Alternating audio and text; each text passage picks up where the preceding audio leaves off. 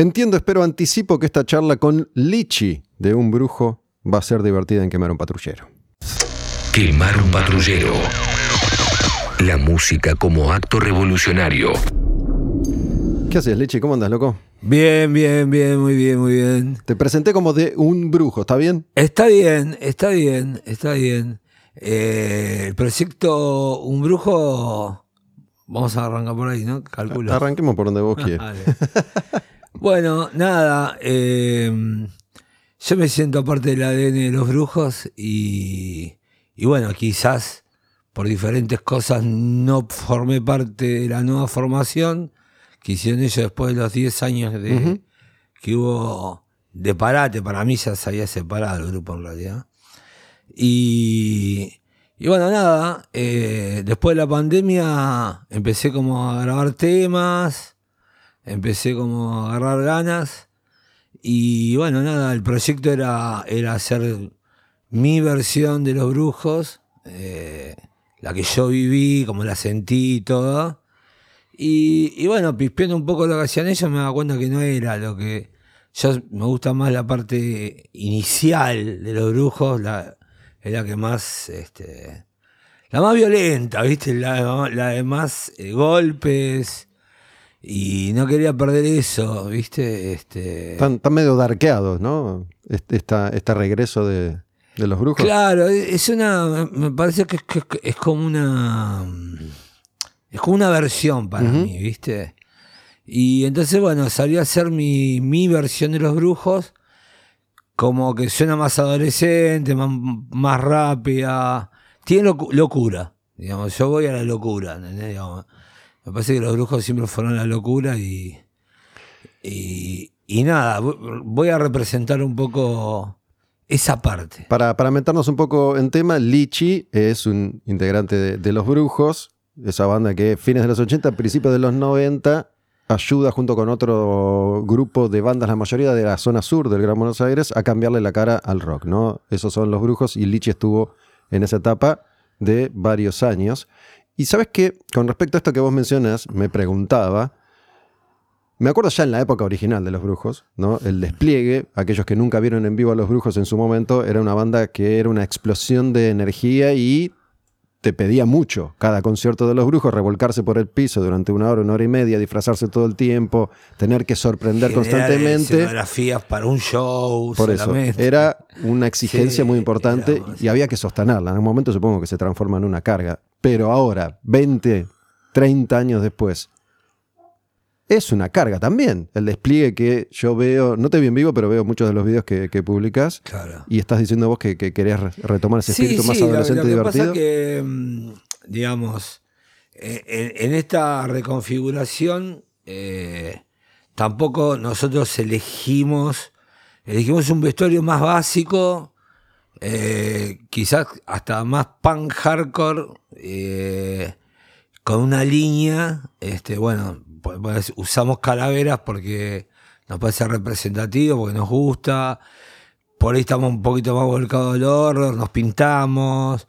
Y le buscamos un poco la identidad que también eh, a mí me gusta, más allá que sea mi proyecto, me gusta que, que los chicos que tocan conmigo participen y vayamos todos en una línea. Eh, digamos, porque no a, todo, a todos nos gusta ponerle el condimento, ¿no? un poco de tu condimento y, y, y tus ganas y, y, sentirte representado dentro del grupo. Y bueno, se fue dando. Este, me fui, me, me fui hilo de la pregunta. No, no. Vos tranquilo, anda No, que yo, veces- yo a te, yo te voy, sigo. Sí, sí, lo sé. Escúchame. ¿Sabés qué quiero? Quiero. Viniendo para acá, recordé un momento que lo recuerdo cada tanto porque fue una experiencia muy divertida para mí. Eh, lo, lo he compartido alguna que otra vez. Hace muchos, muchos años, justamente todo este grupo de artistas que aparecieron en, en, eh, los primeros 90, sumados a otros que ya existían, pero se colaron un poco en esto de el nuevo rock argentino, como se lo bautizó entonces. Claro. Hubo un par de hechos y de eventos y de giras muy divertidas. Hubo uno en particular que fue un viaje a Córdoba, que duró Sí. un fin de semana, supongo, que yo fui en ese momento para, para cubrir ese, esa gira para la revista Madhouse, donde yo, donde yo escribía. Y ahí fueron un montón de bandas, fuimos un montón de personas, éramos como no sé cuántos micros, pasando un fin de semana en Córdoba, fueron dos fechas. eh, bueno, tocaron Los Brujos, tocó creo que Babasónico, Curiaki, Los Muertos, Masacre, Juana la Loca, Caballero. Caballeros, dos minutos. Capaz que se me confunde alguna banda No, que no, no, estás- estuvo o no. estás- Y fueron dos, dos fechas. Y ahí estuvieron los brujos, paramos en, en un, en un lugar que era como un, un lugar para colonia de vacaciones. Era una cosa extraña, una- porque era- Una rareza total. Claro, era como, como, Co- Como un viaje de egresado. Claro, era, era un edificio grande con las camas que eran un poquito cortas. me Porque era para niños, era una Era, colonia claro, de vacaciones. era- te, te quedaba Eran unas barracas. El talón te quedaba fuera de la cama. Y nada, y sí, pasaba anécdotas. Me acuerdo el baterista de los Caballeros de la Quema que yo lo veía que, que estaba tirado abajo de la cama, ¿viste? Entonces le pregunté, ¿qué hace en la cama? Y dice, no, no duerme en la cama, duerme abajo.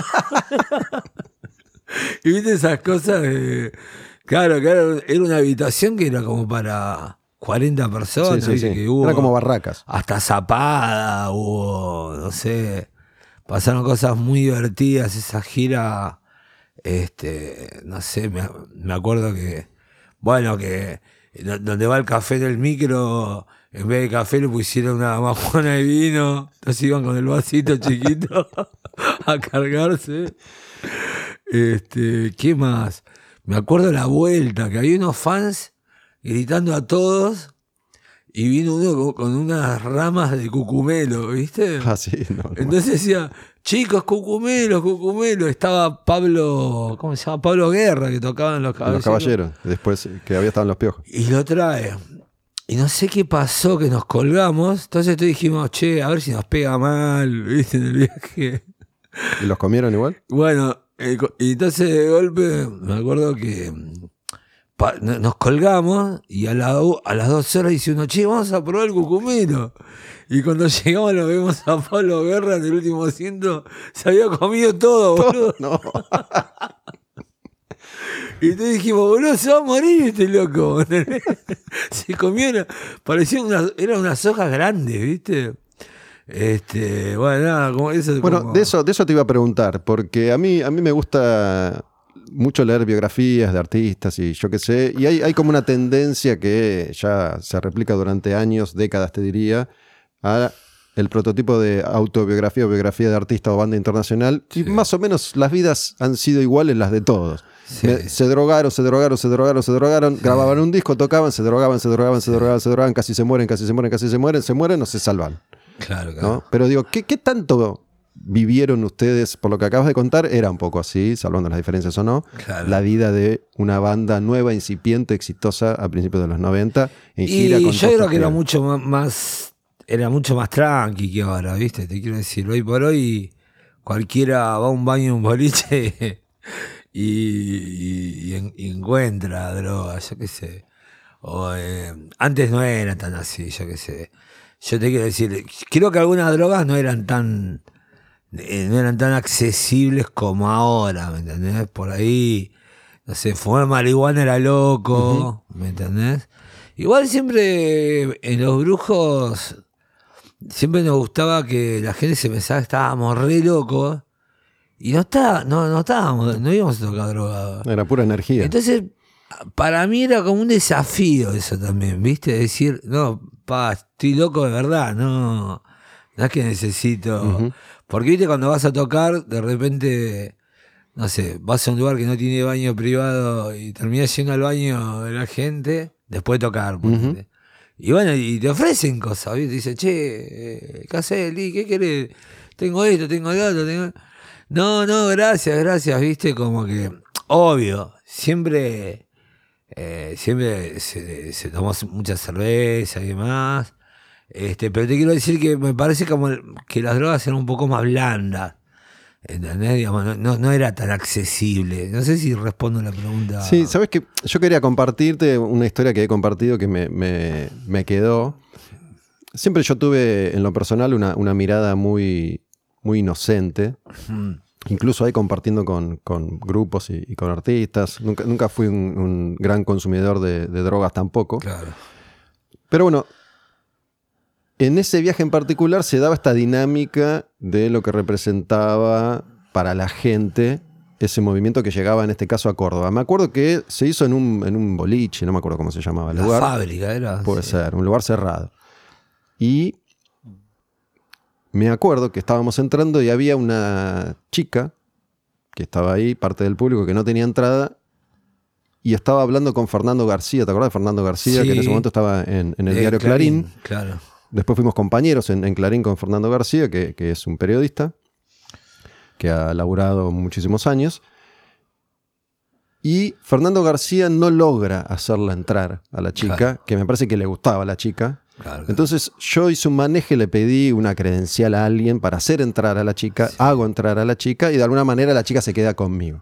Hmm. Y estamos un rato, qué sé yo, nos dimos dos besos, después la perdí de vista. O así una transferencia simultánea. Sí, sí. Los coches No. la transferencia simultánea. No me dio más bola, eh, la, la perdí de vista. Y cuando Claro. termina el show y subimos todos al micro, la veo a la chica, estaba en el micro Sí.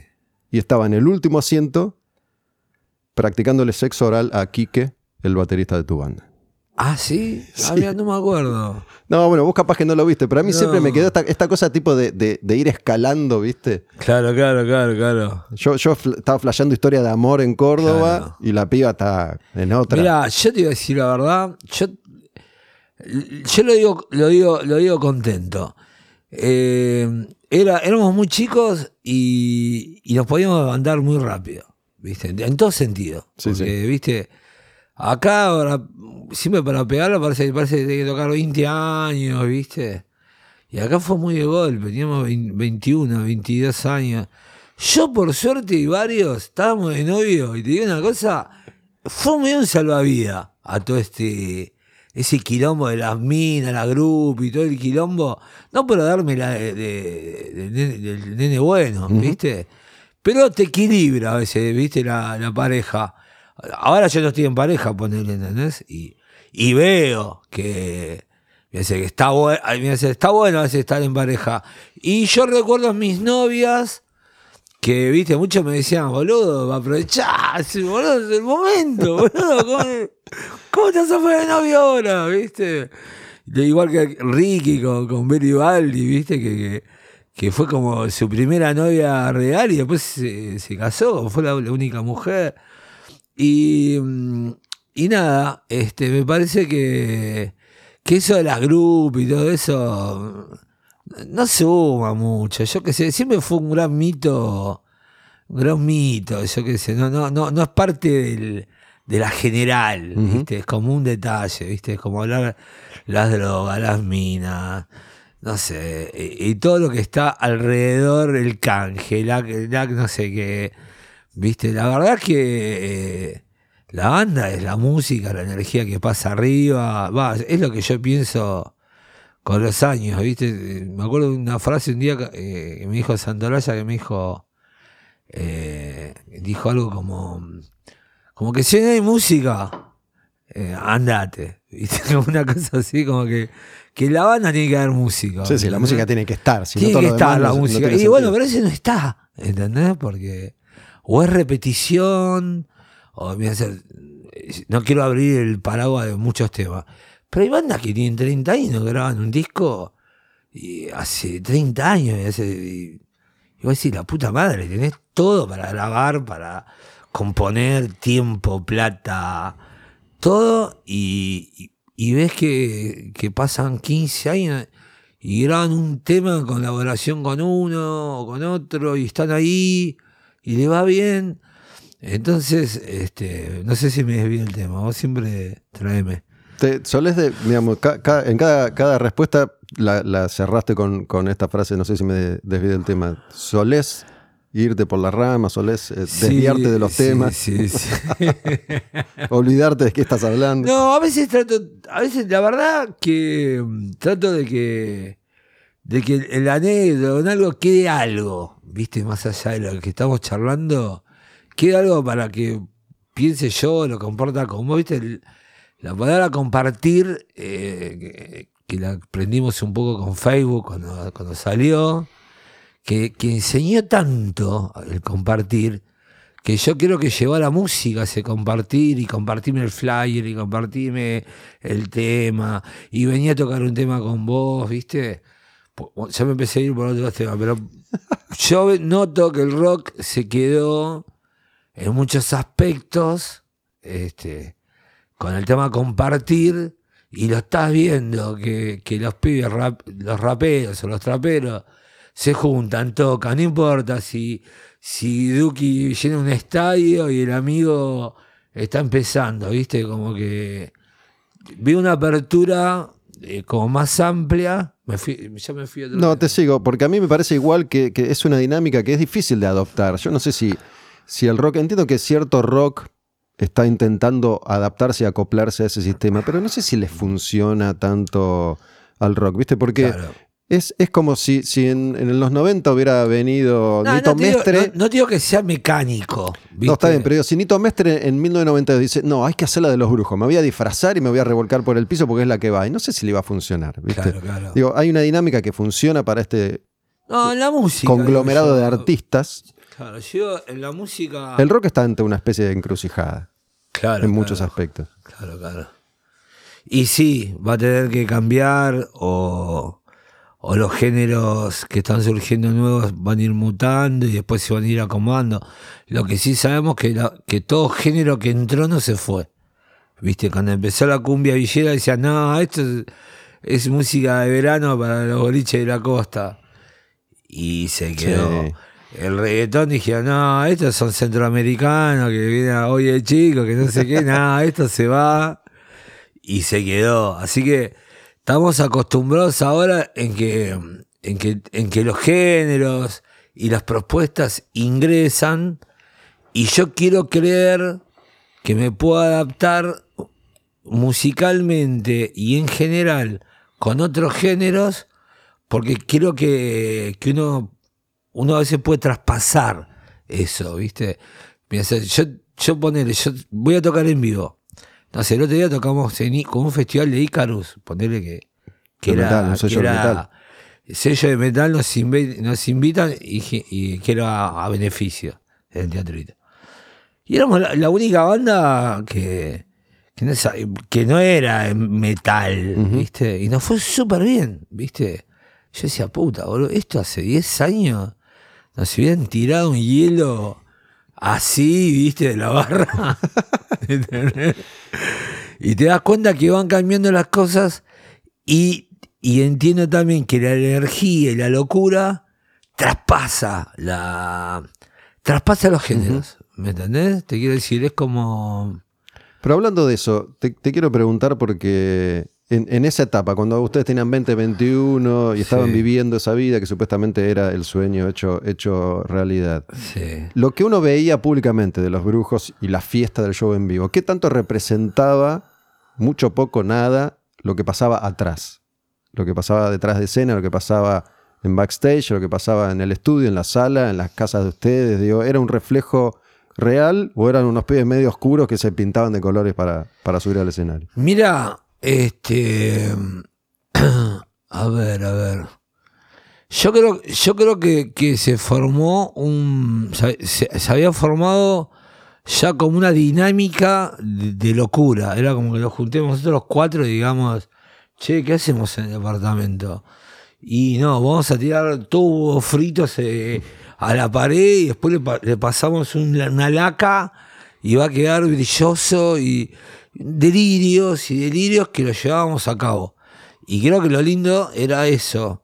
Y era, una- era algo creativo, quizás en exceso a veces, ¿viste? Yo capaz que creo que en algún lado no- no- nos, nos chupó también, ¿viste? Nos gastó. Porque era, era, era, boludo, que vengan los asistentes a las 8 de la mañana, ¿viste? A buscar las cosas y empezar a armar la escenografía hasta la 1 y la prueba duraba dos horas y era una megaproducción que yo creo que no hacía una banda ni en obras, ¿me entendés? Te quiero decir, creo que iban bandas a horas a probar sonido a las 4 y tocaban a las 8, co- pin- comían quesito jamoncito y ya estaba. Y a eso me refería hace un rato, ¿viste? Yo, yo iba a ver mucho a los brujos en esa época y uno había comprado esa expectativa y estabas esperando, bueno, a ver, ahora sorprendeme otra vez. Claro, claro. Yo, yo me tenías que sorprender, era un esfuerzo y una Y mira, yo, estaba- te digo la verdad, yo estaba muy conectado con, con Ruga, con Ricky, ¿viste? Eh, Ricky fue el que me trajo a la banda, Era uno, uno de los cantantes. uno de los cantantes que falleció. Él fue el que me insistió, ¿viste? Yo tocaba, estaba tocando como guitarrista el otro yo. No tenía bajo, ¿entendés? Me dice, no, tenés que- Gabo se va. Me dice, Gabo se va. Gabo como a los se fue a 8, Babasónicos. 9 meses se va.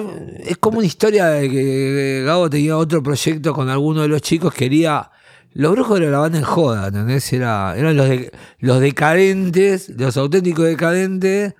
Y todos teníamos dos, tres bandas. Ujú. O sea, en vez de ir a bailar, boludo, y- Armaban bandas. no, no, era, era ensayar todos los sábados, ¿viste? Salir corriendo con el colectivo, la guitarra, 28 papeles. Cada banda tenía 28 temas, entonces vos te tenías que saber 28 temas del otro yo. A la hora estabas tocando 20 de los brujos, ¿viste? Eh, hasta que, bueno, después se explotó porque se empezó a mezclar las fechas. Y no es como ahora que voy a decir, toca a las 9 y es a las 9. Sí, era a las 4 de la Antes, mañana. boludo, no- vos sabés lo que era. Sí, sí, sí. Estábamos en cemento a las, las 4 de la mañana y siempre venía uno y decía, en el 51 de Monte Grande vienen 15 personas. Aguanten, aguanten. ¿Cómo sabían? Si no, no había sé, boludo. No sé, pero vos le dabas bola, ¿viste? Y decía, bueno, aguantemos un loto más. Qué jodido ese colectivo. ¿Sabes que lo tomé un par de años ese colectivo? Unos cuantos. Te mataba con el- con, el, adoquín. una, Era- una- tuve novia, una pareja, mi- como mi primera novia novia en Lomas. Yo vivía en Olivos. Claro. Tenía dos horas y media de viaje para llegar a su casa. y lo que es el amor. Odiaba ese colectivo porque me parecía rarísimo además. Era un colectivo que salía de Constitución Sí, y tenía dos filas de dos asientos. claro, En vez de dos y uno tenía dos de dos. claro, un pasillo claro. muy, muy angosto en el medio. Y la gente que se subía en Constitución se bajaba en cañuelas. No se bajaba, no- si no, te sentabas ahí, no te sentabas nunca te más. ibas a- nunca ibas a conseguir un asiento. Nunca. Nunca ibas a conseguir un asiento. Y aparte, Irigoyen había muchos empedrados. Entonces era, era pum, pum. pum. Siempre el asiento que ibas a conseguir es el, el- El- justo el de la, el de la rueda. rueda de atrás. que te que la que lumbar. golpeaba. No, con ese te, te, te movía, viste, la- las piedritas de, de la vesícula. la muela que estaba por salirse se sale seguro. No, terrible. ¿Vos, vos sos toda tu vida en el sur? ¿Vos sos de tu familia es de la zona sur? Sí, sí, sí, sí. Eh, viví unos 11 años o 12 acá en Caballito, ya en la época de Labón y, todo. ¿O ya más grande? Y claro, ya post, llamarle post eh, la etapa de los brujos, de los tres primeros discos, cuando queda todo disuelto, yo ya me estoy en la Bond Street y, ¿Vos ya y tenías, ya tenías el local ahí? yo lo abro cuando al final, cuando ya veía que, que no se ensayaba, que esto, que lo otro, que... Fue, fue un. Te, te diste cuenta, che, mejor me voy a armar este kiosco porque no sé qué y pasa. mira, acá"? yo vengo, yo vengo, siempre, siempre me tocó ganarme las cosas por, por mis propios medios, ¿viste? La verdad que. Y entonces eh, no me podía dar el lujo de esperar, ¿viste? Ya en un momento cuando noté que ya era como que, como que no, no, no, no pasaba nada, me puse el local eh, como una forma de. Como, a ver. Una, era, porque era divertido también estar en la ON, ¿viste? Era una forma de seguir relacionado. Y siempre fue uno de los puntos clave de Este, encuentro de. ibas de- a laburar vestido como vos querías. Era, te este, juntás con gente rara. Y yo que sé, a mí, a mí sí me gustó la gente rara, ¿viste? Yo fui un chabón, ya de chico salí mucho. Y era un chabón que iba al Morocco, iba al Dorado. me- realmente me, me reunía con gente Con Freaks. freaks mal, ¿viste? Y ahora eran divinos. Y, o sea, no es que lo- lo- los recuerdo como. como o sea, sí, hay- siempre hay alguno que por ahí es muy problemático, pero te quiero decir, era eh, gente muy divertida, con mucha cultura, con mucho sentimiento. Entonces, a- para mí, ¿viste? Todo lo que está pasando con esto de, de los géneros. Y, y todo lo que se habla para mí, yo ya lo siento que lo viví en esa época ¿El, el local de movida es eh, ropa, merchandising, al toque? No, no, yo empecé, empecé un poco a, a vender como ropa alternativa, ¿viste? Empecé a probar.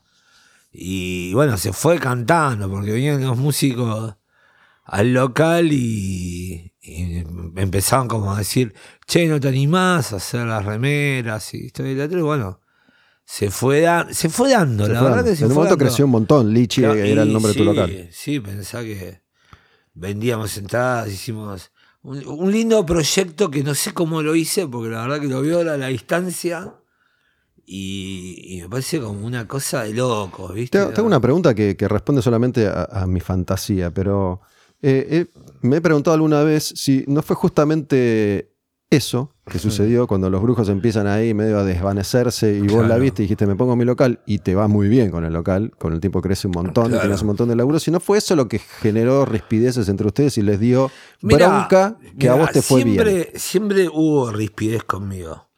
Primero porque yo te hago una pregunta. A ver. ¿Vos viste a uno de los brujos en un recital de otro artista viendo un show? Y no, no me acuerdo, qué sé yo. No. No, no digo no salían. ¿Querés decir? No Era, era, viste, como que yo sí salía, porque yo, yo no cambié, yo iba, iba a ver a Taki, iba a ver Animal, iba a ver a todos tus muertos. Para mí era un lujo ir a ver todos tus muertos a cemento. Me, me- me quedaba sentadito al costado del escenario al lado que estaba Félix tocando el bajo. Para mí era un lujo eh, ver esos shows. Pero siempre hubo como una rispidez, ¿viste? Yo era diferente, ¿viste? Era como que había una bajada de línea que era. Che, eh, no, no nombremos banda, che, no. Era todo un. shh, ¿Viste? Como. Más egoísta, Muy digamos. cerrado. Para lo que era yo, ¿entendés? Digamos. Y, y, y entonces, como yo me creí diferente, como te digo, que también ya de chico iba a bailar a Morocco, al Dorado, ya me creí diferente. Entonces, bueno, eso tiene que ver también con las diferencias que teníamos. Pero bueno, lo bueno que tenían los brujos, para mí era eso, era la diferencia. Para otros, el problema era las diferencias. Y para mí las diferencias era lo que le, le gustaba a la gente. Le gustaba, eh, le gustaba que estábamos tocando música beat, que se tocaba rápido y parecíamos los Lil Kennedys por momentos, eh, o Divo, eh, eh, acelerado, y, y era- y- y había rareza. Yo creo que el condimento era la rareza. Digamos, el- el conflicto era lo que le daba la- el ADN a la banda. Bueno, yo te puedo decir lo que yo veía o creía ver como público o, o habiéndolos conocido en su momento. En general, siempre uno focaliza en el cantante. En este caso había dos, Claro. ¿no? Que además tenían un despliegue físico muy importante, andaban rebotando por todos lados. Sí. Y después el que visualmente era más atractivo y, di- y- y divertido eras vos, ¿no? Digo, Garrisi, Fabio estaban como más concentrados en lo Claro, suyo, eh, claro. Quique en la batería. Eso yo venía muy conectado en, la locura de Ricky, ¿viste? Eh, porque, eh, no sé. Poner, que íbamos a tocar a un, a un lugar X, provincia. Y salíamos con el primer y el segundo tema. Y no había, no había quilombo poco adelante. Y yo me acuerdo de Ricky se tiró el pelo para atrás, ¿viste? Me miró y me hacía así, ¿viste? Un gesto, ¿viste? ¿Qué, qué significaba O sea, ese código? Como diciendo, vení para adelante. Cabeceaba. Ven- Venía a agitarla camino adelante. Sabía que vos ibas a agitar. Entonces nos íbamos para adelante y se hasta que se podría, ¿entendés? Como que había que buscar la temperatura, ¿viste? Como agarrar el, el, el termo, ¿cómo se dice? El, para calentar la comida. ¿El microondas? El- claro, era como agarrar el microondas y decir, bueno, ponelo en, en medio, no, ponelo más. Bueno, es que más me, me imagino también que para una banda que, que tenía ese despliegue físico era necesaria la energía de la gente para retroalimentarse, si no Claro. quedás medio garpado, garpando Claro. ahí, quedás medio pagando. Y bueno, por eso, hay algunos que se quejaban de eso, ¿entendés? Había algunos que como que decían, Les eh, no. celos. Claro, o sea, había, había, como do- había como dos líneas. ¿viste? Ahí estábamos eh, lo- los, los quilomberos, que éramos Ricky y yo, y después había otra línea que era más conservadora, más purista. Por eso yo te voy a decir, y no lo, te juro no lo digo con maldad, que el tiempo me dio la razón eh, de que los discos que sacaron ellos ahora a mí no me gustan. Los es- no los terminé. Escuché tres temas y, y no, no los puedo escuchar porque me parece como una. Me, me parece como una versión de, de un integrante, ¿viste? Es como un disco solista de uno tocando con. ¿Quién sería? ¿Garrisi? Claro. Que es el que compone. Sí, Más. compone y también ese es otro problema. También era muy difícil meter un tema, ¿entendés? Nunca el tema que vos llevabas era el, el tema. No, no es la onda. No, y este. Él no. era un poco el, el- el director musical, Y- digamos. Claro, pero bueno, eh, todos queríamos meter temas, ¿viste? Yo, yo hubo, hubo etapas que en mi casa ensayábamos Ricky batería, Fabio guitarra, yo el bajo, componíamos temas, que está bien, por eso nada más, eh, no sé cómo explicarte, temas eh, que sonaba a un, a un hardcore más melódico, con, pero adaptado, viste, llevado. Y estaban bien los temas, pero no encontrabas ese lugar Ujú. en, el- en donde vos podías eh, incluir las canciones. Este, y bueno, ya está, ya- igual ya pasó. Pero así igual te digo que mm, yo estoy contento, bueno, para mí esta vuelta es, es reconciliarme yo con mi pasado. Porque es como que, a ver cómo te explico, como que vos salgas con una chica eh, 10 años, pasa algo feo, te peleas, lo que sea, y parece que uno sale a borrar el pizarrón, ¿viste? Dice, no, esto, olvidémonos de esto.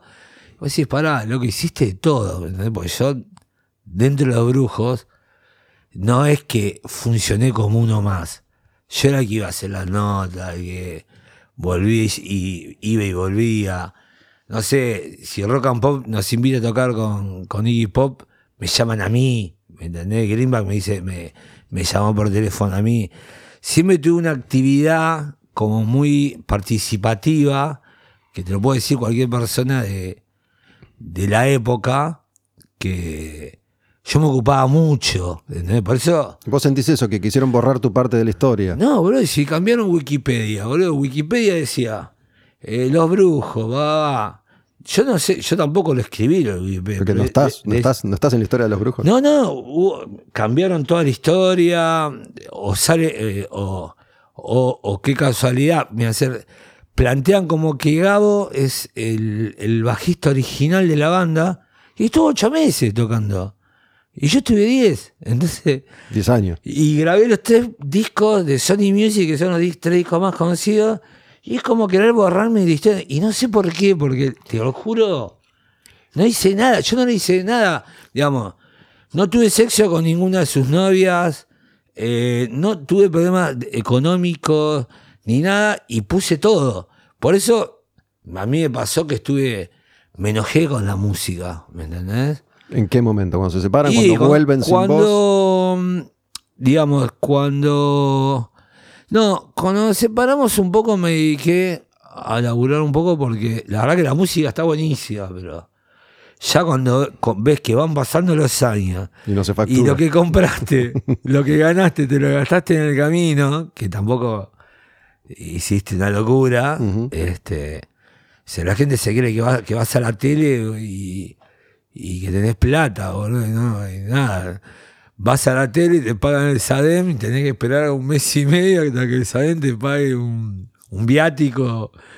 Este, yo siempre cuento una anécdota que veníamos de Canal 9 a hacerlo por mí, que, que, que, no sé, estaban 40 puntos, una locura.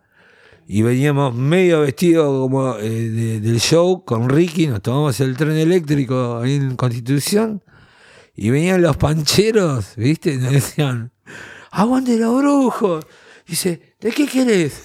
Y entonces el tipo ¿viste? iba tirando mayonesa, ketchup, ¿viste? Y mientras nosotros le queríamos contestar, ya era un pancho así gigante. No, lo recuerdo con mucho cariño porque, porque nada, era como mostrarle a la gente que, viste, boludo, eh, toda esa gente te vio, no sé en qué televisor, porque estoy hablando de la, de la constitución, del tren, toda esa gente te vio te reconoce eh, y ve que te volviste en tren. Sí, bueno, sabes que muchos me músicos. desvié el tema, me desvié el tema. ¿no? Muchos músicos que, que han pasado por acá o por, por las entrevistas que he hecho a lo largo de los años han contado esas historias de... eh, me acuerdo hace, hace un tiempo estuvo Rudy de Adicta, Sí. que también decía, tocamos en obras, salí del estadio y estaba en la parada del colectivo esperando el bondi para volver a mi casa pues no- y, y tuve que pedir prestado porque no tenía ni para el boleto. Eh, pero bueno, Esa es la vida del músico a veces también. Por eso también yo a veces creo que está bueno también laburar y tocar. Eh, eh, a, ver si se entiende. No depender de la música, porque a veces cuando depende de la música haces cualquier banana, ¿me entendés? Digamos. Porque empiezan los quilombos. Que, que se mudó, que alquiló un lugar más caro, que los nenes lo mandó al colegio privado. Y de golpe dice, no, paremos tres meses para grabar un disco. Y en el primer mes ya dicen todo, che, escuchá, me llamaron, llamaron de Córdoba, vayamos, y empezás a hacer lo que no querías hacer. Por eso a veces está bueno también, también es libertad, digamos, trabajar y tocar. ¿Entendés? Yo tengo mi laburo, mis, mis integrantes también, a veces te bloquea, porque de repente te invitan a tocar a San Luis, Córdoba, y te tenés que ir cuatro días y se complica. sí, sí. Pero, pero también lo veo sano, ¿viste? Me, me fui de tema. sí. Le voy a poner de título esta nota, me fui de tema. Escúchame, en ningún momento nadie habló con vos cuando se empieza No, a diagramar el regreso de los Nunca, brujos. Nadie. nunca, no. Nunca más hablaste con ninguno. No, no, y. y Con y- Ricky tampoco, que era tu compañero. Ricky, Ricky me- mandó mensajes por un amigo que lo llame. Y yo, viste, dije, ¿por qué tengo que llamar yo? Ah, bueno, te pusiste en, en- y lindo no, también. no, pero me pareció como que, eh, digamos, entiendo. Pero cuando ya, sabías era, que era corta. O lo armaba yo, los brujos, o lo armaba otro. Eh, Y si estaba uno, no iba a estar el otro. Entonces, yo calculo que va, va por ahí. Este, yo era un problema también, porque también yo, viste, medio que quería que, que- que se distribuya la plata de, de Sadaik y no que la cobre uno solo. Viste, como pasó en Nirvana, como pasó con el primer disco. Porque y- componía y Rizzi se llevaba más guita. Claro, viste, Greenback llamó y dijo, che, tienen que tienen que registrar los temas porque si no pueden tocar. Vayan a. Y valía, no sé, valía una guita y- Bueno. Yo no te voy a negar que yo entré y ya eh, los temas ya estaban sonando, estaban ya armados, ¿viste? Pero bueno, se les fue dando su color. Bueno, Y entonces bueno. no te llamaron, no hablaste con Ricky, no hablaste nunca más no, con nadie. no, por eso no hablé más. Nunca. Y, y, ca- y nada, y, y bueno, entonces a partir de ahí yo sentí que. Sentí todos los procesos. El enojo, el enojo con, con ellos, porque bueno, si los brujos eran una casa, para mí. Eh, cuatro paredes eran mías. Te quiero decir. Es como que llegues a tu casa y te digan, no, no, no, eh, No puedes entrar. no puedes entrar, boludo. Ya, Te este, cambiaron la cerradura. Un poco yo lo sentí así, bien a ser. En ese momento yo sentí que ellos tendrían que haber hecho otra cosa, tendrían que haber, por respeto quizás, ¿viste? De decir, bueno, cambiemos el nombre y hagamos otra cosa.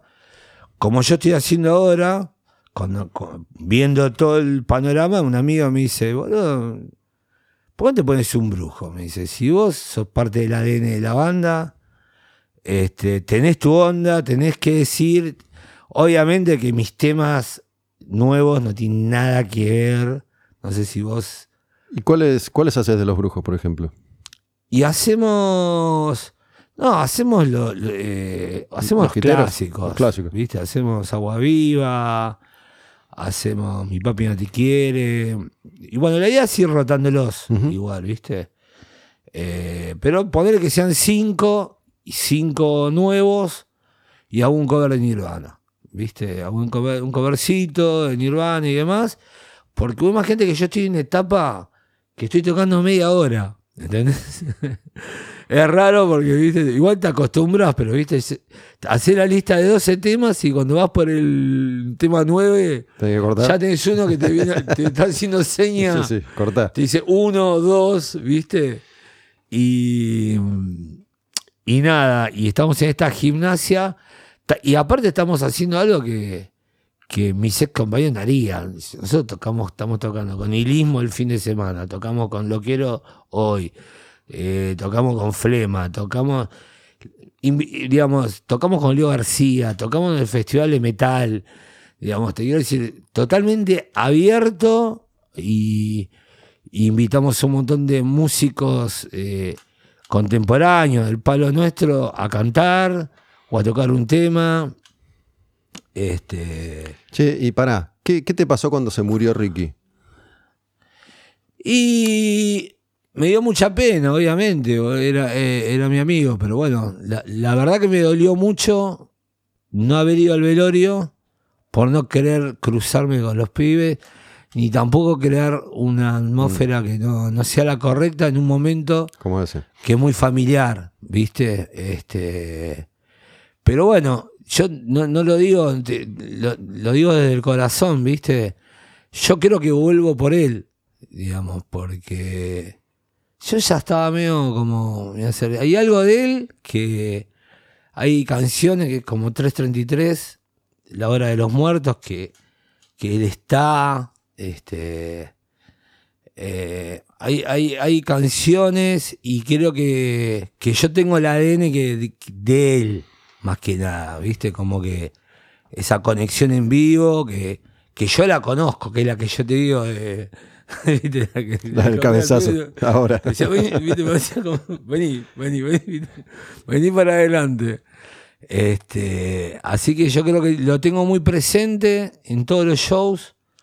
Pienso en él, este, eh, pienso lo que, cómo pensaría, no sé, cómo, pero pienso cómo pensaría o, o cómo actuaría él, no sé cómo explicarte. Pero igual no tengo, a ver, aunque por ahí suene medio fuerte lo que estamos hablando, eh, no, ya me pasó, ya no, no estoy dolorido, ya, Sí, sí, tenés un ya buen se me pasó el dolor, todo, y ahora es reinventarme yo, pasarla bien. Y, y así me armé un grupo de freaks terribles como Brendan Hop, que no sé si lo viste, el, que es uno, uno de los invitados que canta conmigo, que tiene cresta, que le falta la pierna, que tiene las piernas de aluminio. ¿lo viste? No. Es, es un. a- a- aparte que es un fenómeno, este, es, eh, eh, se reinventó él también y es eh, un modelo alternativo de, de un montón de marcas conocidas alternativas, ¿no? Donde, donde muestra, hace fotos, pero para muchas marcas. ¿Es uno que tiene una cresta violeta? Sí, sí. Sí, lo tengo visto, lo tengo Y después, bueno, eh, después ingresó eh, Connie Kane, que es una pin-up muy conocida acá. Y, y yo no sabía si cantaba, ¿viste? Porque yo soy amigo de Nicky, de la pareja. Y digo, che, Nicky, ¿por dónde viniste a cantar? Y, y digo, ¿por decís a, Connie que, que tenemos Mi papi no te quiere? Estaría bueno que haga la voz femenina. ¿Se cantará? Sí, ¿cómo no? Y bueno, se armó un equipo súper freak, divertido, sin querer, eh, sin querer, te quiero decir, ¿viste? No, no, no todo premeditado, ¿viste? Así que a lo que voy es que, es que ya no, no, no tengo. Aparte, ya me pasó que, no sé si a vos te pasó, que gente que te reputeaste en tu vida, eh, después de, no sé, 20 años, te, te volviste a ser amigo por diferentes cosas de la vida. Y. Sí, sí, obvio- digo, no me he reputeado con nadie que recuerde, pero sí me ha pasado eso de estar distanciado de alguien y, y con un llamado resolverlo, con un encuentro. Y Bueno. además es, es algo que, que vengo haciendo casi como un ejercicio desde hace un par de años, ¿no? Digo, tener diferencias con alguien, más allá que sea muy o poco, más o menos importante en tu vida, no, no- Claro. no tiene sentido. En, en la enorme mayoría de los casos eso se, se resolvió, en algunos no. Em, pero bueno, yo siempre, siempre cuento un poco lo mismo, ¿no? Si bien yo empecé a escuchar música en los 70 y escuché música en los 80, esto, este, este laburo lo empiezo a hacer en los 90. Y en los 90 es cuando yo me formo, y en los 90 es cuando aparecen todas estas bandas con las que yo compartí, eran eh, mis contemporáneos, ustedes, Babasónicos, Animal, después Catupecu, Cabezones también. Ca-. Cabezones, qué sé yo, Nata, son los grupos que Claro. iban haciendo lo mismo que yo sobre el escenario. Entonces tengo una relación particular, una relación especial, es casi haber compartido toda, toda la vida. Y, y muchas veces flasheo cuando, no sé, hace unos meses fui a ver en vivo a, a Catupecu, ¿no? ya como Catupecu, con, Claro. con Abril, con Abril. Aprile tocando la batería Claro. de nuevo. Voy, voy a ver a Corbata, voy a ver a Cabezones. Entonces, es loco porque es como que te pasa toda la vida rápidamente y, y todo lo que pasó, Claro, claro. ¿no? Digo, todos esos pibes jóvenes, nuevos, que estaban haciéndose sobre el escenario, digo, Y todo lo que pasó, y todo- Ga- pero digo, Gaby chocando con, con Gaby chocando, César. Gaby se murió, César sin una, sin- con las piernas destrozadas, Gabo de Babasónico se murió, Ricky se murió, Sí. Eh, el quilombo de Cristian lo loco que para, para esa, para la edad más de- hace 20 años atrás, que, que nadie se moría porque éramos jóvenes, entonces no te imaginás que se iba a morir nadie, ¿o no? Es, es obvio, es la vida, pero es curioso. Sí, sí, sí, es curioso igual. es Hay que vivirlo infantil. para entenderlo, por más que parezca Claro, tan ¿viste? simple. no te imaginás, boludo, que tu, que tu amigo, el, el conocido, tu contemporáneo, el músico X, que se empiecen como a morir, boludo. Pero bueno, ya sabemos que se viene.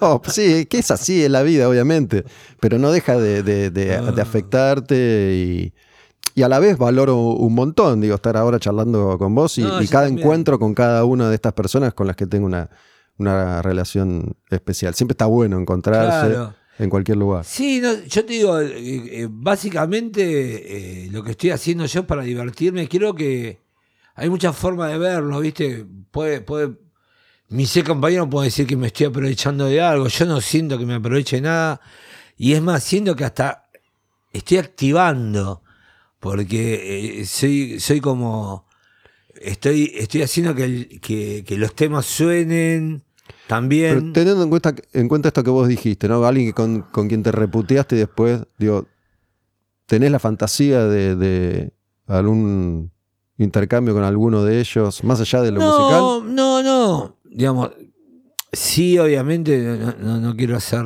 eh, no quiero pecar de, de nada, pero sí siento que no, que no valoraron ciertas cosas, ¿viste? Quizás me gustaría una disculpa, la verdad. La verdad que sí. Ah, Estás esperando.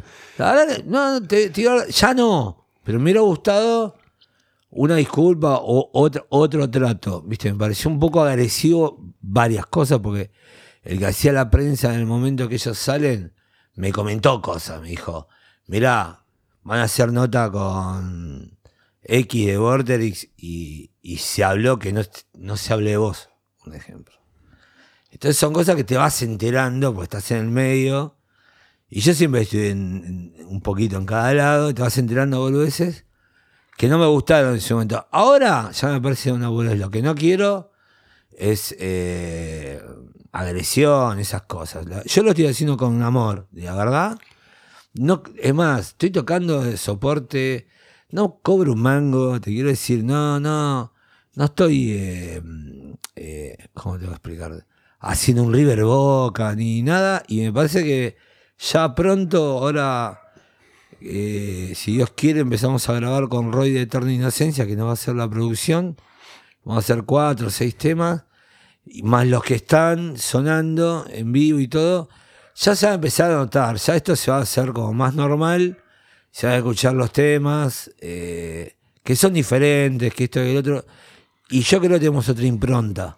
El, el otro día, no sé, ayer, anteayer, leí, leí algo que vos pusiste, no sé si fue en Instagram o dónde, eh, como diciendo que, que ustedes, vos, ustedes, los brujos en su momento le habían dado una mano a un montón de grupos que ahora no te de- devuelven esa gentileza. No, hablaba de la gente de los 90, porque la verdad que no, yo no me puedo quejar.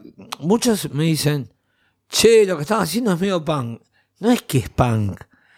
Eh, el movimiento punk, sinceramente, eh, me, da lugar, me invita, y yo por ahí me hubiera gustado que gente que, que era contemporánea mía te, te invite. Yo, que sé, va, yo lo, lo hice en su momento. Pero ¿quién, quién, quién está muy activo? Masacre, Babasónico, no hay muchas bandas no, activas, pero, activas, pero en te buen estado. sirve, pero te sirve, viste, que, que te dé una manito, viste. Babasónico no toca Ah, nunca con fue- nadie, fue por como ejemplo. algo, viste, esas cosas que te agarran así, mira, es explosiva, que después las borrás, viste, ya está. Pero sí, este, me gustaría, eh, me, me hubiera gustado eh, que, che, Lee, eh, vení, eh, te invito a tocar. Yo igual no me quejo porque estoy tocando todos los fines de semana, por suerte. Vos ves Sí, sí, la agenda mía y estamos tocando un montón y, y- y no pasa nada. Pero sí me preguntan a veces, ¿viste? Me dicen, che, ¿y nunca van a tocar con este? ¿Y nunca van a tocar? Y bueno, si todos se volvieron intocables o, o no sé qué, boludo, ¿viste? Che, dijiste, siempre, siempre me, me- me las tuve que arreglar solo o procurarme mi guita. ¿Cómo, cómo, cómo era tu familia? Digo, ¿por, por qué lo dijiste eso? No, porque, a ver, mi papá, mi papá trabajaba de administrador de empresas, ¿viste? Y clase media, común. Pero bueno, justo en, en el proceso que yo empiezo a tocar y eso, se enferma, ¿viste? Época de hiperinflación y todos esos quilombos, mi hijo tenía que acomodar los números de... Y que eran, no, no se acomodó hasta que se enfermó. Quedó tirado muchos años en casa. ¿Qué, qué le- tuvo una CB? ¿Qué le pasó? No, no, tuvo, tuvo una depresión, llamarle muy grande, con. Viste, quedó, quedó como postrado. Y bueno, me pasó que, que no tenía la, la plata para ir, decir, che, me compro una Fender, voy, me compro. es-". Y a la vez le puse toda la garra para poder eh, lograrlo, ¿me entendés? También yendo a, a laburar y demás cosas. Entonces te quiero decir, no, no, no me pasó que. Me pasó que siempre me tuve que, que comprar mis cosas, laburar para hacerla. ¿Quiénes, y- quiénes eran en tu casa? ¿Tu mamá, vos, tu Mi- papá? dos hermanos, eh, mi papá, mi mamá, y, y- y yo que era el, hijo más chico, que después, bueno, ya. eh, hoy ya fallecieron todos, ¿viste? ¿Tus hermanos también? Mis hermanos también. ¿Sí? Sí, sí, sí. Mi hermano tiene un hermano más grande que tenía problemas de. mm, tenía psicosis, ¿viste? Ya venía arrastrando. Sí, sí, es una historia, es una historia triste, eh, sinceramente no. Este. Pero bueno, la, llevamos, pero viste, no, co- nos costó bastante, viste, un enfermo psiquiátrico en una casa siempre es, es un problema, viste, porque vos podés tener un pariente con una enfermedad y lo llevas a tratar y, y ves si lo sacas adelante. El enfermo psiquiátrico, un día lo ves que está fenómeno y decís, te agarra la esperanza de que, que todo pasó, que fue una, algo, algo que ocurrió. Y él, mucha, él fue, él, él era vidente aparte, ¿viste? Por eso tiene mucho que ver con, con muchas cosas de los brujos, de los temas de, San Cipriano, toda la, toda esa data que tiene el disco de todo lo sobrenatural. Eh, mi hermano Jorge era como el, el que nos pasaba la info, ingresaba a la banda. Sabes que es- esos temas me interesan particularmente porque muchas veces, entre comillas, se confunde a una persona que tiene capacidades más desarrolladas que otra con locura y lo Claro. tratan como a un loco y en lugar de potenciarlo, lo anulan y lo arruinan. No, digo que haya sido el caso. Eh, no y lo sé. sí, este. Bueno, él, empe- él empezó, él empezó como a estudiar. Empezó con el péndulo, después pasó al tarot, del tarot y así fue poniendo un pie en todos lados. Este, sí, pasaron cosas fantásticas, como que diga que un día le roban el auto y sacó un péndulo, boludo, posta. A él le robaron el auto. Sí, de- de- al, al chofer que tenía que trabajar para él, le roban el auto y se quedó por mataderos. Hizo el péndulo, tac, fuimos y está el auto, loco. Por eso te digo que sí, era real, pero, pero también Pero por eso te digo, no, hay, no un, hay sé. un límite, hay, hay, hay- hay una pared invisible que una vez que la atravesás, no volvés, ¿viste? Y él me lo dijo mismo, me dijo, Me dijo, puede ser que... eh, Pero en realidad somos nosotros los que estamos de este lado muchas veces, que no podemos Claro. ir de, aquel y entonces tenemos que anularlo y tenemos que Claro. medicarlo. No, repito, no digo que sea el caso porque no desconozco. Pero, pero No, muchas no, hay- bueno, pero llega un momento que, que te das cuenta, ¿viste? Fu- fumaba como un condenado. porro o tabaco. No, no, tabaco, pero mm, fumaba mucho, ¿viste? Cuando te das cuenta, más de dos atados, pesaba como 170 kilos, este, tenía acné, tenía, ya era una cadena de, de enfermedades y nada, y lamentablemente, bueno, le dan la pastilla que, que lo calma, que lo deja como medio anulado. Claro. Pero hay veces que no sabes eh, qué es peor, ¿viste? Si tenerlo. sí, sí. Este, si tenerlo así con todos sus sus temas, este, o, o él te veía, yo te, te decía, no, el aura, el color. Bueno, y, y bueno, nada. eh, fue, fue, digamos, te quiero decir, no fue fácil, y no me quejo, digamos, estoy súper orgulloso de mis viejos, me dieron todo lo que pudieron. Este, ¿Y en, en qué barrio vivían puntualmente? en Lavallol. Lavallol. En Lavallol, siempre vivimos en Lavallol. Y mm, familia clase media, típica, que, viste, que fue haciendo el ladrillito, la, que, que la- que fue comprando todo a poco y demás. Este, pero bueno, este, la- la- yo hoy no formé familia igual, ¿viste? Te quiero decir, no, no tengo hijos, no estoy casado. Vivo medio como un adolescente, ¿viste? Salgo de bañarme, ¿viste? Y tiro toda la ropa en el tacho. Este, viene, mm, siempre viene, viene- viene alguien a, a hacer la limpieza, a darme una manita porque soy un desastre, porque se me va el día. Y no soy bueno en, en estar acomodando. Pero, mm, Pero- pero, sí, digamos, eh, lo, lo llevo con orgullo, ¿viste? A, a- a mi viejo. Lo, lo, dijiste esto de no formar una familia, lo decís porque así se dio o porque de alguna manera dijiste, esto es un quilombo, yo esto no lo quiero. Llega un momento que no sé. Me iba a casar en un momento y, y después como que me cansé, viste, de, eh, te- tuve, una- tuve un noviazgo muy largo, te hablo como de 14 años, y siempre esperando, no, para que, que, que, ahora eh, estoy estudiando X cosas y no recibí, y, y, yo empecé a viajar mucho también, con las bandas, viajaba con Mega y con Metallica, con el merchandising, me iba y volvía. Y yo creo que bueno, ahí un poco, en un momento se, se, se perdió algo y, y nada, este no, no, no, no volví a, a formar eh, esa. ¿Cómo que se da? Tampoco, tampoco es que viste que, que no lo puedo hacer. Pero sí, vivo como un adolescente. A veces yo me doy cuenta porque. Y, y bueno, pero también estoy cómodo, voy a ensayar, bueno, voy a tocar. Estás bien así, digamos, estás contento. Sí, sí, por eso te digo, por un lado estoy contento. Bueno, los domingos por ahí son fuertes, viste que los domingos un poco eh, me agarro un poco de depre, este y nada, me ¿Por pongo- qué? Más allá de que el domingo es el día El obvio. domingo es un día fuerte, te sentís carga. solo, si vivís solo te sentís más solo.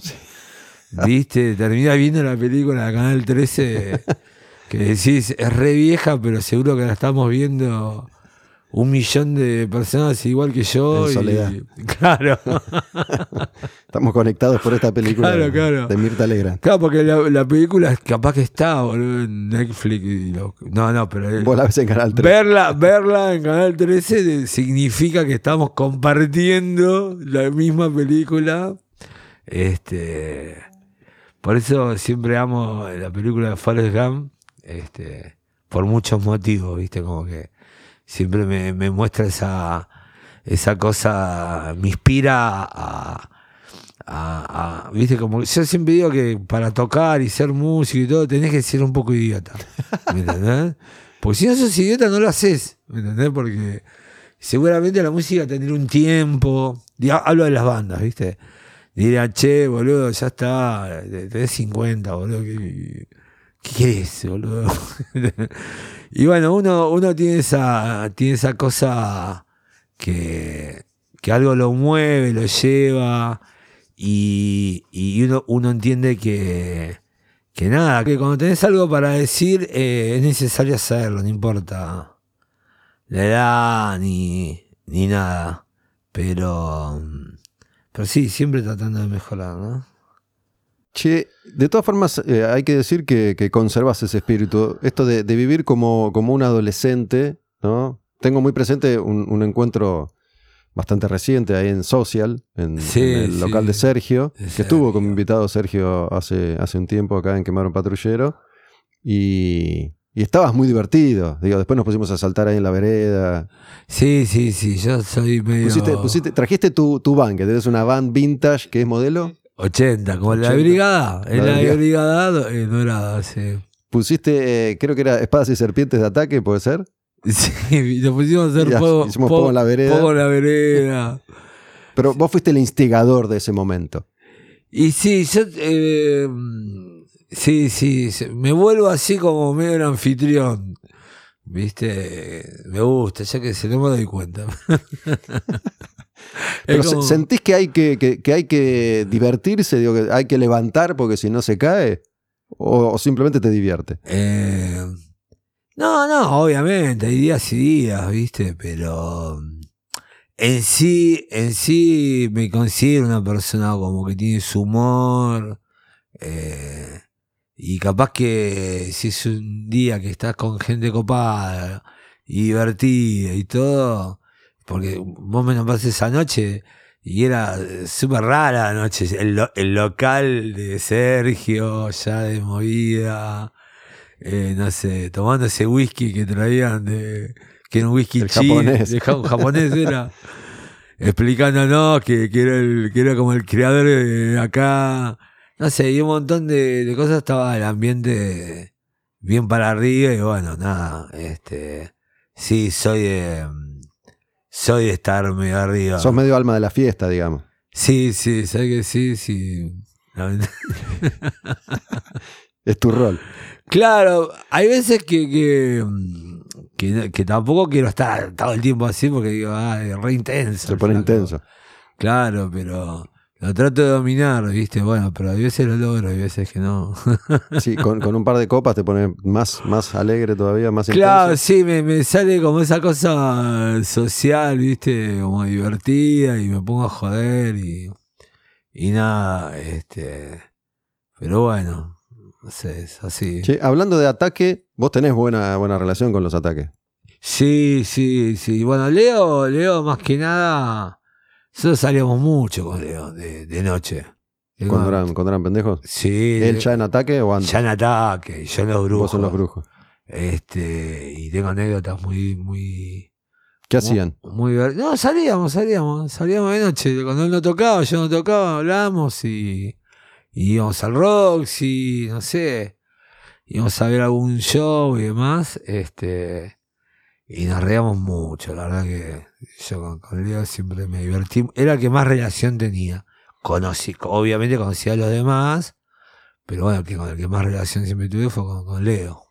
Bueno, hace un rato que hablábamos de, de- de cómo se fueron, se fueron reconfigurando las vidas de los músicos. La, vida- la- la historia de ataque también, ¿no? Ha sufrido unos cuantos cambios desde, desde que se fue Ciro y siguieron los tres y, y ahora medio que están en un impasse que no sabemos en qué va a quedar con Mariano. Claro, bueno, lo de Luciano es parecido a lo mío, porque, viste, Claro. Luciano al ataque, un brujo lichi, viste, como. Ujú.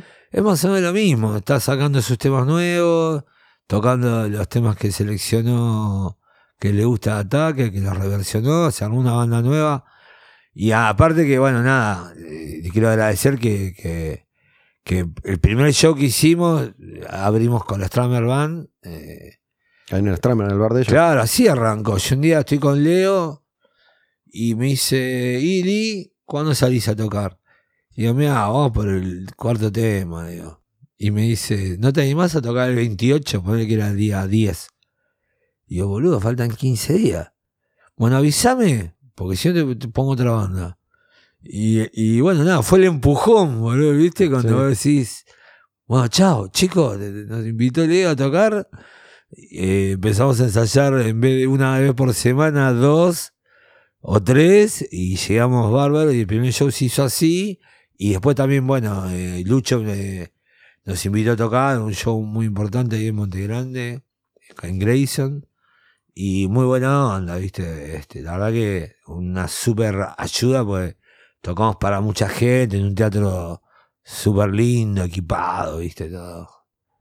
Así que gracias, Lucho. Sí, y, hace- y hacen temas de, de Nirvana, de- digo, por, por, por una cuestión obvia, los brujos tocaron con Nirvana la única vez que Nirvana tocó acá, entonces eh, es- sus historias están ligadas para siempre, de alguna Claro, forma. estamos, ¿no? estamos ligados y. Y esto de que les afanaron un tema, Claro. esa mitología hermosa. Yo siempre jodo con eso, porque digo, bueno, qué bueno que te roben Nirvana, aunque sea. Que era una, una canción de Inútero que se parecía a Canija, ¿era? Claro, very up, sí. Y. mm, ¿Cómo es? Así que. Igual puede ir rotando el cover. También puede ser un tema de hip hop, puede ser de. Puede ser, no sé. Pero me, me- me interesa esto. Nunca, nunca te pregunté por, por el show con, con Nirvana. De hecho, yo no lo vi, ese show justo no estaba. Me había ido de, de viaje. ¿Llegaron a estar, a verlo? ¿Lo viste en persona a, Sí. a Cobain? Digo, más allá de que por ahí compartiste un minuto o diez. Mira, no sé. fue así. Nosotros cuando tocamos con, con Iggy Pop en obras cuatro noches, el asistente de batería de, de, Iggy eh, era el que lo dejaban desde temprano.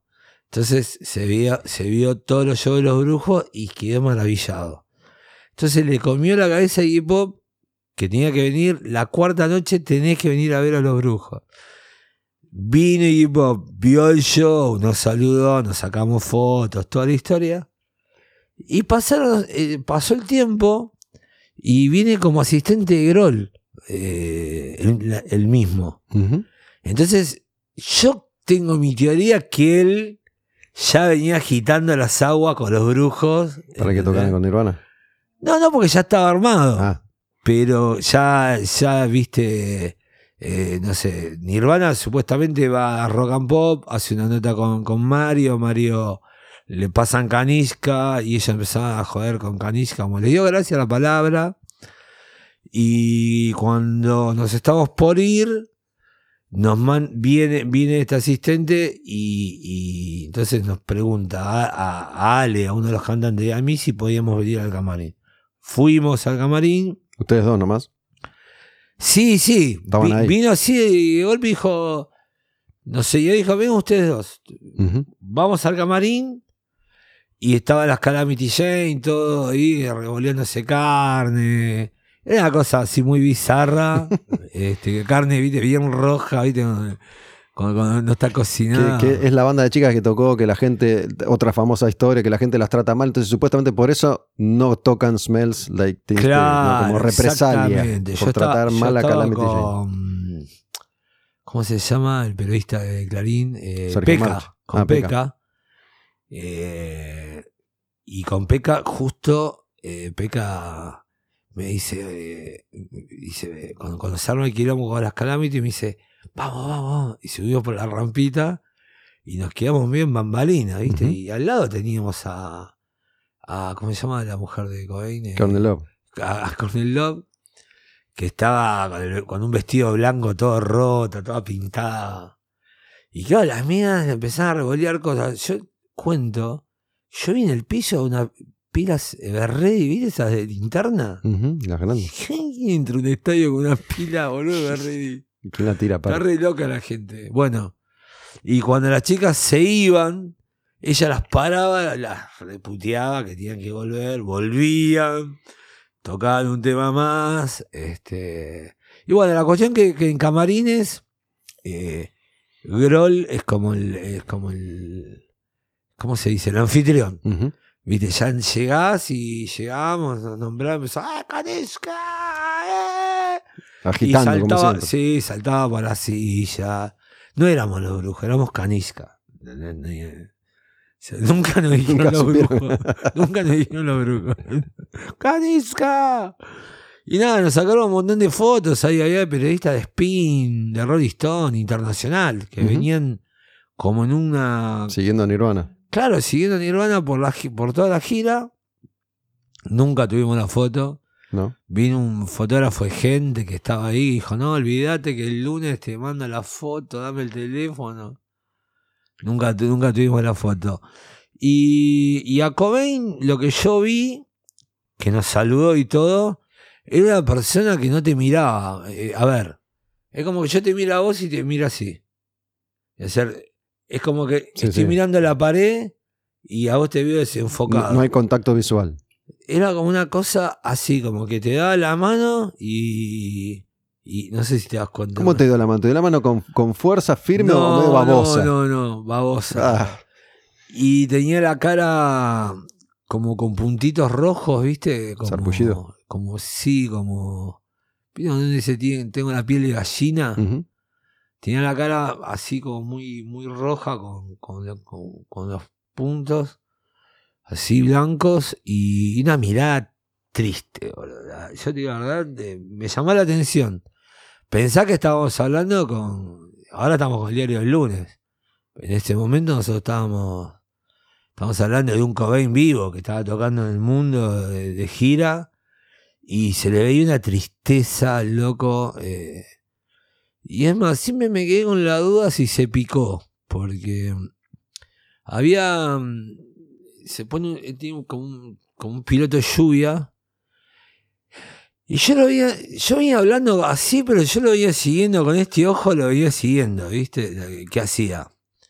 Y veo que se va como una, como unos 7, 8 metros, se levanta y se ve una. Pasa que yo lo estaba viendo, de, lo veía a espalda. Y, y, y- y vi un movimiento, ¿viste? Como que se levantó. La manga. Se me quedé pensando si, si se había picado, ¿viste? Pero bueno, nada, es una boludez, no. No es que lo vi yo haciéndolo, lo vi de espalda nada más. Pero sí, eh, lo vi, lo vi, tiene una mirada muy triste, muy ida. Este. Y nada, y se veía el típico staff ese muy quilombero, viste, de, de- de lo que era. Viste que en ese momento Nirvana era. El, eh, vos veías videos de afuera y, y los camarines agarraban la silla y rompían todo, rompían vidrio, rompían. Se re- revoleaba botellas. No pasó, pero, pero sí, no sé si vos llegaste a ver eh, videos de giras de- que muestran o documentales. o- y nada, este me parece que Nirvana no era un- una banda quizás para un estadio, la verdad, porque todo ese noise que le gusta que le gustaba hacer a Cobain con, viste clavar el palillo de la batería, las cuerdas y, y darle todas esas cosas yo creo que si hubieran disfrutado más en un lugar como obras Claro. este pero bueno era un festival era la banda del momento este realmente sonaban eh, suenan hoy por hoy para yo los escucho y me parecen todavía modernos te quiero decir no no viste que hay, hay bandas y discos que los escuchás y sentís que no le pasó el tiempo bueno yo lo, lo siento con Sí. ¿con, con quién más habían tocado en esa, en esa época de primera? empezamos con Iggy Pop ¿Con Ramones tocaron? No, no, tocamos con. Tocamos, bueno, tocamos después con Nirvana, después tocamos con los Beastie Boys Mm. y con NoFX. El show de Beastie Boys es el que, que sale Vicentico, Mosca. Claro. Sí, esa fue una idea que salió de armar como unos falsos brujos. Los brujos salen a tocar y claro, estaban se armó, una, disfrazados. se armó una banda Que no eran ustedes. con un traje con esqueletos. Y bueno, Vicentico Mosca. Cada uno se eligió ¿A quién quería? a lo quería tocar. Bueno, yo, yo en realidad invité a un amigo no conocido, pero, pero estaba Charlie Demonios, estaba Aitor de Juana Loca en batería. ¿Quién más? No me acuerdo. ahora, Y esto fue, para, para la gente que no sabe, salen a tocar los brujos Claro. que no eran los brujos, eran Sale a tocar músicos. Kanishka. Kanishka y no eran, ¿No? no eran ustedes. Y en la mitad del tema salimos nosotros mezclado con. la gente no entendía Además, nada. digo, yo tengo, yo hay cientos de shows a los que fui y solamente me acuerdo que fui, pues no tengo ningún recuerdo porque se mezclan todos los recuerdos, pero digo, el show de Beastie Boys es uno de esos shows que recuerdo especialmente por la cantidad de gente que fue y la cantidad de gente que quedó afuera. Quedó Y- muchísima y- gente y- afuera y sin terrible, con, con- con que saltó tanto la gente que vibraba al piso. Yo me Sí, acuerdo con, con Sabotage, con ponele. Sabotage, no sé si fue con el, ¿cómo se llama? El Watch You Want. So What You Want. Sí, que, que- que vibró el piso, boludo. Yo, mirá, que fui ahora a saber un montón de bandas y demás, y, y me sorprendió. Este, Sí, ese show fue muy intenso, no, no sé bien por qué, pero lo y fue. me, me gustó mucho algunos detalles, viste, que ellos, ponele para los temas punks, eh, usan guitarras eco, que, que es como una marca. A mí me encantan las guitarras eco. Son italianas, pero son baratas. En, era- en su época, era una viola. Bueno, ahora ya tenés viola de, de China, pero en esos tiempos. Era muy raro que vos Digamos, veas ellos metían un set hardcore, ¿no? En el Claro, en, el, del ba- show. en- en el, en el set hardcore tocaban con estas violas seco, re antiguas y. ¿Viste? Es como decir, vamos a sonar como una banda de punk, ¿viste? Que, que esté tocando, eh, no sé, en Lonchamps, Sí, sí, sí. ¿viste? Este, y tenían varias de esas violas, bueno, teclados y, y, y- y- y se notaba que había una selección de instrumentos que, que nada, que lo- bueno, aparte los hacía muy especial, que ellos también tocaban, viste, uno tocaba la batería y el otro el bajo, y, y nada, yo creo que fue una buena combinación, viste, Boys, yo no la veo como una banda de rap, viste, porque ahí si escuchás rap en sí, por ahí vas a encontrar métricas de, de cómo cantan que suenan parecidos también, viste, pero ellos te ponen una impronta y una Sí, onda otros, ma- otros matices. terrible. ¿Te conte- contesté bien? Sí. Ahí está el técnico. Es un- ¿Cómo se llama el técnico? Se llama John. Es un, John. Un ¿Qué buen, onda, un John? buen pie para, para cerrar, loco. La verdad que Eh, es un placer siempre cruzarte. bueno, sí, yo te agradezco mucho la invitación y la pasé muy lindo en la charla. Este, no sabía de qué íbamos a hablar, la verdad, pero estuvo excelente. Dale, loco, muchas gracias por, por venir. Espero que no- nos crucemos pronto. Eh, Dale. Los tengo que, que ver en vivo. Gracias, Lichi. Lichi, un brujo Gracias, en Gustavo. quemar un patrullero. Gracias, Chi. Quemar un patrullero. La música como acto revolucionario.